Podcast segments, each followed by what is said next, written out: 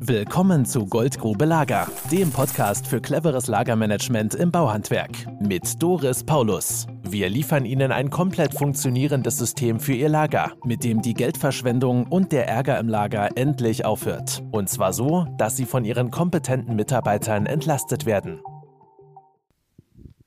Hallo und herzlich willkommen zur Goldgrube Lager. Heute mit Miguel Caposti. Hallo. Matthias Oelze. Moin und Doris Paulus.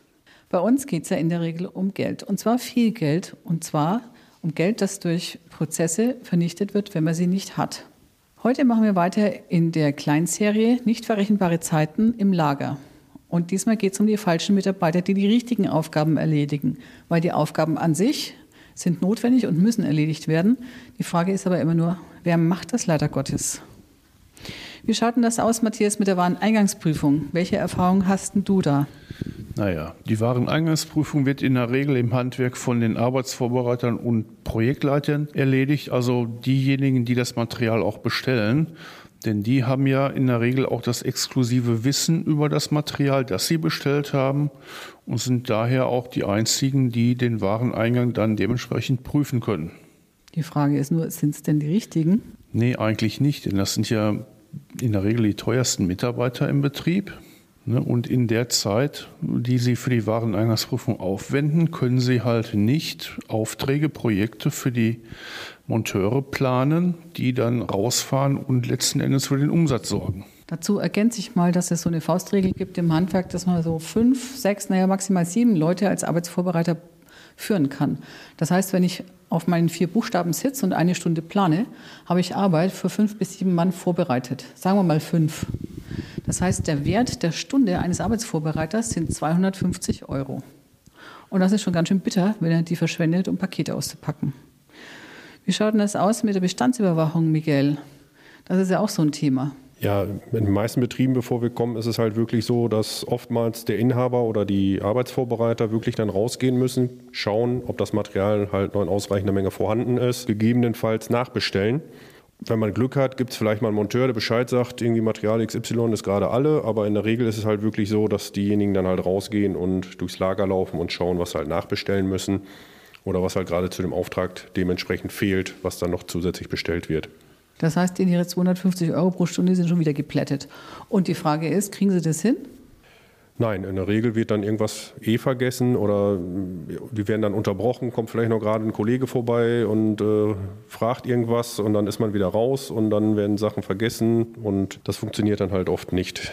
Was ich auch noch bitter finde, ist, dass die Bestellung von diesem Standardmaterial, also das wirklich 0815 ähm, das Brot- und Buttermaterial, dass das auch noch die teuersten Menschen im Betrieb machen müssen, nämlich die Arbeitsvorbereiter, Projektleiter, weil nur sie das Wissen haben, wo bei welchem Lieferant welches Material bestellt wird.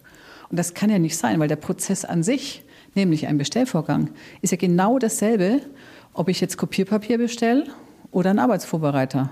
Und deswegen organisieren wir die Betriebe so, dass diese Vorgänge anschließend durch die Verwaltungskraft erledigt werden. Auch sämtliche Standardmaterialien des Betriebes. Und wie schaut denn das aus mit der Vorbereitung von Kleinrechnungen, Matthias?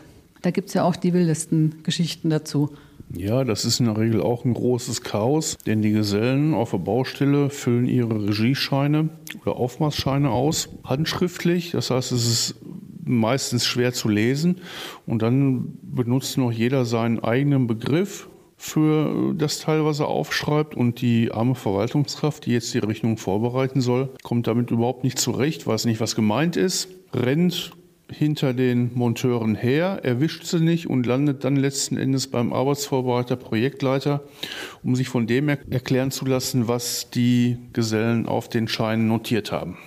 Genau, und wenn ich Leute habe, die in anderen Betrieben gelernt haben, dann bringen oftmals für dasselbe Teil verschiedene Begriffe in die Betriebe mit. Ich habe schon Firmen erlebt, da gab es Vokabelhefte für die verschiedenen Mitarbeiter, damit Kleinrechnungen erstellt werden konnten.